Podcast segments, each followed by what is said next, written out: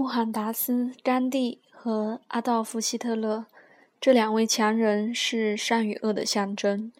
这两个人在集体意识中就像阿波罗神像一般若隐若现，在我们大多数人的矛盾生活中投下无法逃避的阴影。巴利拉、阿波罗这些神的庙宇都已经倒下，再也没有绵羊或者麻雀。会为了祭奠他们而被杀掉或焚烧。我们现在崇拜的是人，并在那些新闻和杂志上向这些人致敬。甘地和希特勒，他们之间的共同点是什么？眼睛、耳朵、头痛。虽然我们拒绝承认，但是这两个人在一个更深的层面是兄弟。两个人都造就了历史。都触动了一代人的意识，将他们自己的梦想和愿景编织进历史。他们都成了个人权利的象征，都以世界永远不会忘记的方式使用过这种力量。我们所有人都有梦想，是什么让一个人的梦想如此具有磁力，以至于能够改变历史的轨迹？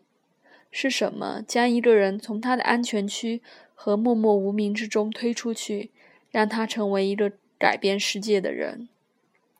在太阳系的外端，冰冷黑暗的地带，环绕着一颗很小的、像瘟疫一样不祥的冥王星。它是所有这些问题的答案。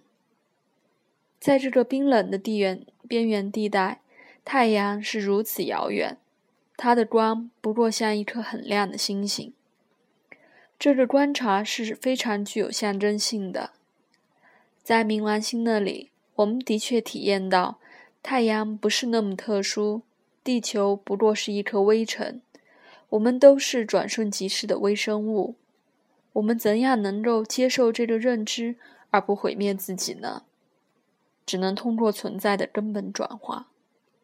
如果没有做到这一点，冥王星会强迫我们看到自身存在的终极无意义性。没有任何事情是重要的，怎么可能有任何重要的事情呢？我们不过是在一个冰冷的宇宙中等待灭绝的寄生虫。面对冥冥王星，就是去面对生命本质的无意义。这颗行星是在一九三零年被发现的。同时被发现的还有存在主义，这不是一个巧合。冥王星将我们带进荒诞的剧院，它让我们面对星云、超新星以及无尽的时间。它直视我们的双眼，宣读最后的审判：你什么都不是，你的生活是一个玩笑。要生活在残酷的真相中，我们必须超越人格的情节剧。我们必须以更大的、永恒的东西认同。在逃离荒诞的绝望旅程中，我们只有一条路：我们必须在永恒中留下自己的印记。我们必须改变世界。冥王星是代表梦想、愿景、征服和转化的行星，被空虚所驱动，被默默无名所纠缠。它撕裂了我们。安全的常规将一种使命感、宿命感刺进意识中。只是生存是不够的，只是活着不算什么。我们死后一会儿就被遗忘了，就像甘地、希特勒一样。我们必须把将自己姓名的首字母刻在历史的树上。印度独立和非暴力抵抗并不是甘地一个人的主意。希特勒并没有制造纳粹主义。如果这些神话没有更深的根源，那么这两个人可能只是理论家，只是无害的学者。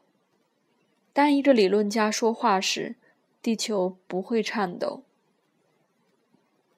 冥王星是如何赋予他们神一般的力量呢？它让他们说出人民灵魂中已经存在的呐喊。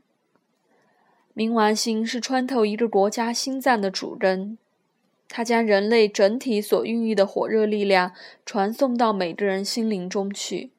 所有的梦想，所有的噩梦，一个民族的所有天使和恶魔。但冥王星不只是将这种幻影带到我们的头脑中，它是一颗主动的行星。跟海王星不同，它在运动和改变中才更有生命力。我们通过它来体现人类的愿景和恐惧，我们表现它们，我们成为集体需要或者恐惧的活生生的象征。在这样做的过程中，整个文化会将力量投注在我们身上，我们的生命被赋予了超个人的意义。我们不会丧失个性，但是我们会被披上第二层身份，不是作为一个人格，而是作为一个傀儡。这就是那些改变世界者的秘密。他们所获所获得的权威，并不是他们自己的，而是我们的。他们拨动琴弦，但是我们才是让声音回荡和共振的教堂。他们的力量并不是个人的。而是集体的。希特勒和甘地是催化剂，如此而已。他们的力量是我们自己力量的反射。历史没有为很多个希特勒和甘地留下空间。冥王星又是如何更近的体现在我们自己的生活中呢？其实一样的，它还是给我们带来一个使命，还是要求我们去改变世界。我们还是在妄自尊大中被嘲笑，还是被引诱想要去滥用权力？本质问题是一样的。不管我们是上了新闻周刊的封面，还是上了高中的年刊，冥王星代表我们每个人内在的一种特殊智慧。这是一个珍贵的礼物，它必须被找到并且滋养。用甜言蜜语将他从躲藏中哄骗出来。当我们找到他，我们可能会发现自己在表达一些自己不曾意识到的洞见。